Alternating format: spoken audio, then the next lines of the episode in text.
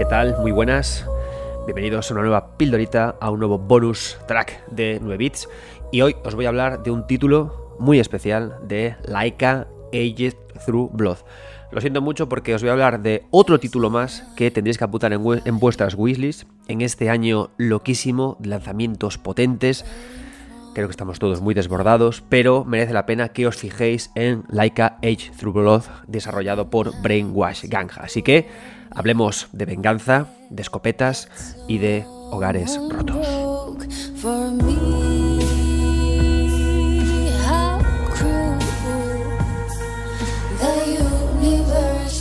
Laika Age Through Blood es un videojuego muy personal y es un videojuego muy único. Creo que no soy yo solo, sois muchos los que me escucháis, que ya no solamente buscáis juegos buenos, juegos bien hechos, sino que buscáis juegos que os sorprendan, juegos que al cogerlos no sepáis instantáneamente cómo jugarlos, no adivinéis lo que os van a contar y a los que sea difícil sacarles referentes. A mí me ocurre como analista de videojuegos que cuando cojo un videojuego, claro, lo primero que uno de los recursos que uso para poder comunicar lo que estoy jugando es decir, este juego se parece a esto, a esto, a esto, a esto, ¿no? Sin embargo, cuando he jugado Laika Age Through Blood, lo primero que me ha gustado es que no le he encontrado referentes claros en materia de videojuegos. Sí, en otras cosas como cine, anime, o películas, ¿no? Pero no directamente en videojuegos. Y esto para mí siempre es algo muy bueno. Like Age Through Blood destaca por cómo construye de forma muy particular su narración, sus personajes y luego algo que es muy importante, su jugabilidad. Una cosa que me gustó ponerle, escribir en el análisis que hice de este juego para 3D Juegos, es que eh, en el mundo del videojuego es fácil encontrarse, bueno, fácil, comillas, fácil. Es fácil encontrarse a juegos bien escritos. Es fácil encontrarse también a juegos con una buena jugabilidad. Y es también fácil encontrarse a juegos que arriesguen e innoven, pero es muy difícil encontrar juegos que tengan que estén bien escritos y que tengan una buena jugabilidad y que además sean originales en lo que están planteando. Eso es Laika Age Blood. Lo primero quiero empezar hablando de la, la parte jugable. La parte jugable es muy interesante porque es muy arcade. Yo disfruto mucho de juegos como Dark Souls o de juegos como Laika porque tienen algo, de juegos como Super Mario incluso, porque tienen una parte muy pura de videojuego, ¿vale? Yo soy un gafapasta, me encantan las buenas historias, pero ¿no os pasa que tenéis, sentís un amor o un cariño muy particular cuando cogéis un videojuego y tiene ese puntito arcade de Mario, de Metal Slug, ¿no? de Excite Bike, de juegos arcade, de tocar botones, de, de, estar pendiente de lo que estamos haciendo, ¿no? Y de morir de una forma pura. Eso es Laika. El personaje, que es una mamá zorro, es un personaje que está muy unido a su vehículo, muy unido a su moto. Va en todas partes a su moto. Like Ice Through Blood es un videojuego de aventuras, de desplazamiento horizontal, en el que siempre vamos en nuestra moto, salvo cuando nos bajamos en poblaciones o en momentos concretos. Haciendo rugir nuestra moto, avanzamos y tenemos que enfrentarnos a, a un clan, a la tribu de los pájaros, que está eh, desolando todo eh, nuestro hogar, que está acabando con los nuestros, que está matando a nuestros amigos, y pese a que nuestra tribu, nuestro pueblo, se quiso mantener en paz, ha ocurrido una cosa que ha hecho ya que se nos calienten los pelos de zorro y que vayamos a acabar con todos ellos, ¿no? Entonces Laika va siempre sobre su moto. A mí me ha gustado mucho la relación de Laika con su moto porque me ha recordado mucho a la de Porco Rosso con su avión. Esta relación en la que los dos parecen uno y en el que el personaje es un personaje silencioso, pero los ruidos de la moto, los ruidos mecánicos, hablan por él, ¿no? Y esto me ha parecido muy de videojuegos, como cuando Mario hace un salto y se escucha ¡pum! ¡pum! Y Mario no habla, pero sus ruidos de sus mecánicas y dinámicas hablan, ¿no? Y creo que es una forma muy pura de hablar que puede tener un personaje del videojuego, ¿no? El hablar a través de sus mecánicas y dinámicas mediante el sonido FX del juego, ¿no? ¿Cómo se enfrenta Laika a los malos, a este, a este clan de los pájaros? de una forma fantástica. Va con su moto, ¿no? Entonces, ¿qué ocurre? Que al ir siempre en moto en un desplazamiento horizontal, a veces nos encontramos em, pendientes, ¿no? Las tomamos con nuestra moto, elevamos un poco, moviendo hacia atrás nuestra moto, ¿Y qué ocurre? Que estos pájaros tienen una escopeta y nos disparan, son animales humanoides, ¿vale? Al dispararnos, nosotros, sí, la trayectoria de sus balas va en línea recta contra nosotros. Entonces, ¿qué hacemos nosotros? Le movemos nuestra moto y hacemos que esta bala choque contra la base de nuestra moto, ¿no? Como formando una T entre la trayectoria de la bala y nuestra moto. De esa forma, bloqueamos, ¿vale? ¿Qué ocurre? Que una vez que bloqueamos, movemos de nuevo nuestra moto, sacamos nuestra escopeta, le apuntamos la cabeza y disparamos. Podemos hacer dos disparos, ¿no? Luego hay más armas, pero vamos a tomarnos este ejemplo, dos disparos. ¿Y qué ocurre? Que cuando nos quedamos sin balas, tenemos que hacer un backflip, un giro hacia detrás de 360 grados para recargar nuestra moto. Tenemos otra arma a nuestra disposición, que es un parry glorioso de devolución de balas.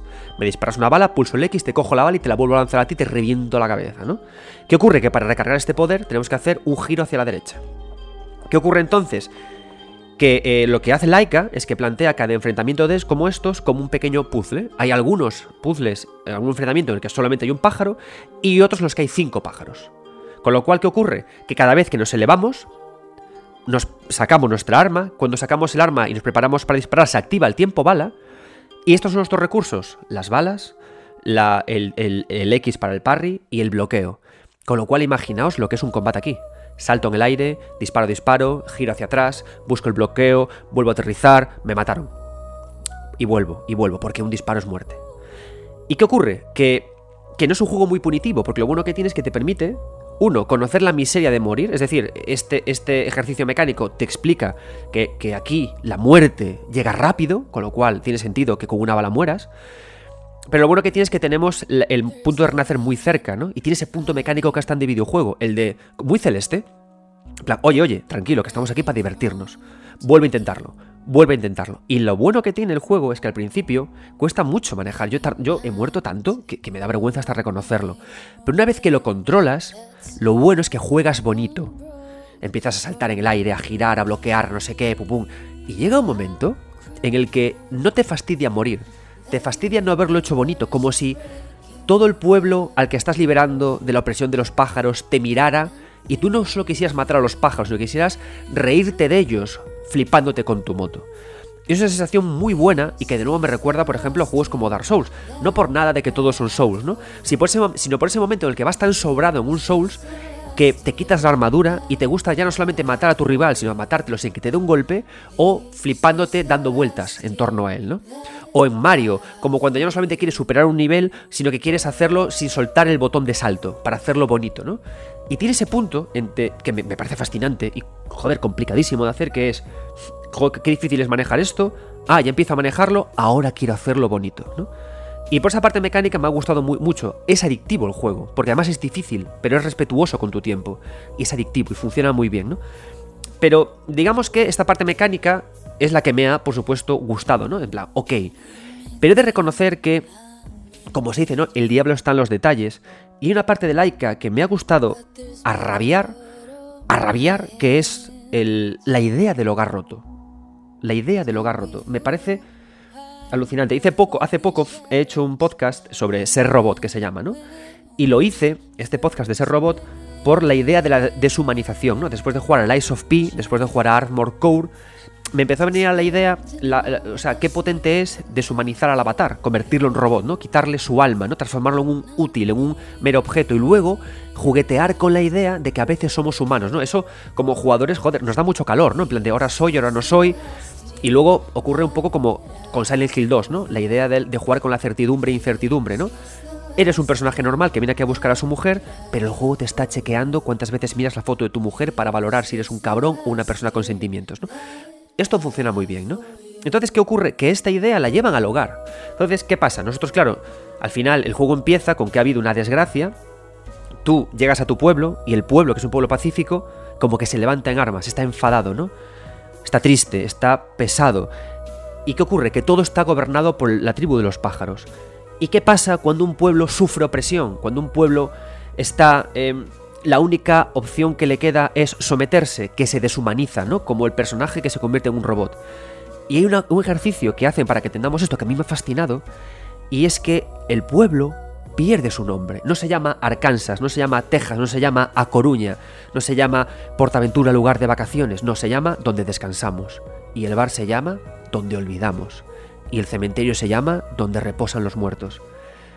Y entonces es increíble porque cuando llegas aquí y ves que todo el mundo está con, este, con estos nombres, comprendes que el, que, que el pueblo ha perdido su identidad por culpa de un pueblo opresor. Y eso te enfada. Porque además tú tienes una hija. Y eres una guerrera. Y te enfada. Entonces, ¿qué haces? Te subes a tu moto, y avanzas contra la tribu de los, de los pájaros para recuperar tu identidad, para devolverle el nombre a tu pueblo. Y esa idea, de nuevo, me recuerda a la idea de ese robot y me parece fantástica. Y además, el juego juega con esto de una forma muy interesante porque hay pena en este pueblo deshumanizado que se contrasta con la intensidad de, la parte mecánica. Es decir, tú cuando quieres... ¿por qué, ¿Por qué desatas la furia en Laika en los combates como el juego te pide y aunque mueras revives? Porque estás enfadado de que le hayan arrebatado la a tu pueblo. Y además, el juego trabaja muy bien con la idea de la moto.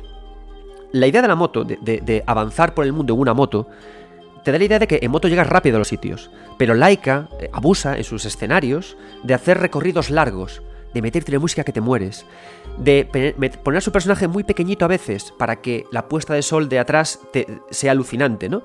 Y te lleva muchos momentos reflexivos que funcionan muy bien en el contraste entre tu pueblo, que poco a poco va recuperando su identidad, y los hijos de puta que te han quitado el, el nombre de quién eres. Y entonces plantea muchos momentos muy buenos de reflexión entre la tristeza calmada y la intensidad frenética.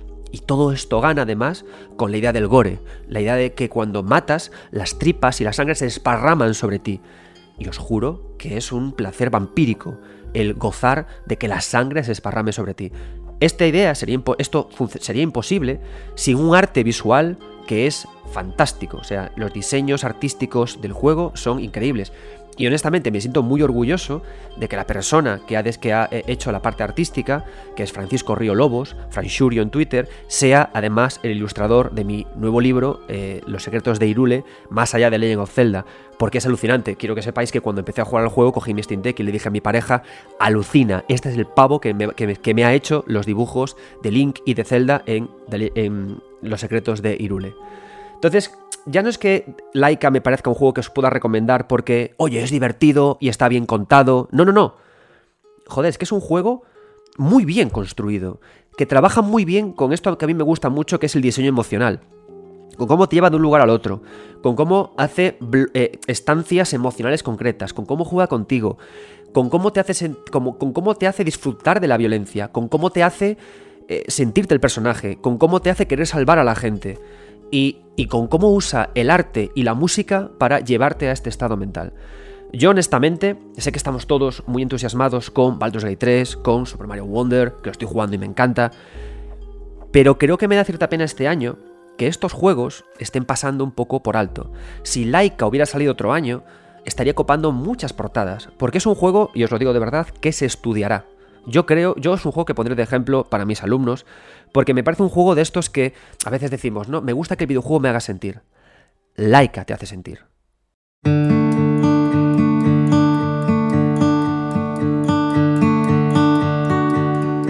Y esta es mi pildorita de hoy. De cosas interesantes que creo que, he comentado es cómo hacemos, cómo eh, trabajamos con la calma, la deshumanización para llevarnos a la violencia, cómo se puede trabajar creando espacios para poder disfrutar de todo, ¿no? Y acentuarla con ese contraste entre calma y violencia.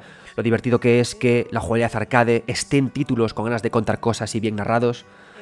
Y en general, yo de corazón os recomiendo que juguéis a Laika. Además, es ese juego fantástico para tener en Steam Deck. Dura 10 horitas y para mí es, un, es uno de estos juegos que son los grandes triunfos de, 2023. El estudio Brainwash Gang es un estudio que hay que seguirle mucho la pista. Es como que están ahí sin hacer demasiado ruido, pero me parece de los estudios más poderosos que hay a día de hoy.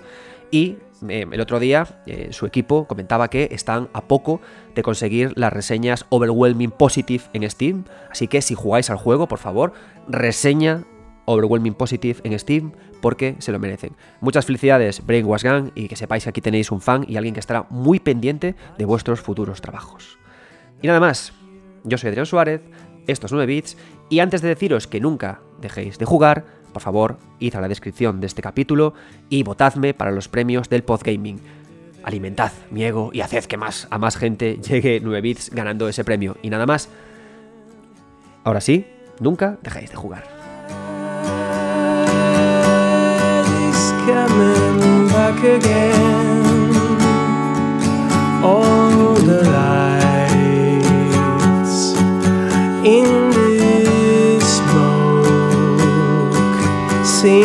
To fade. If you're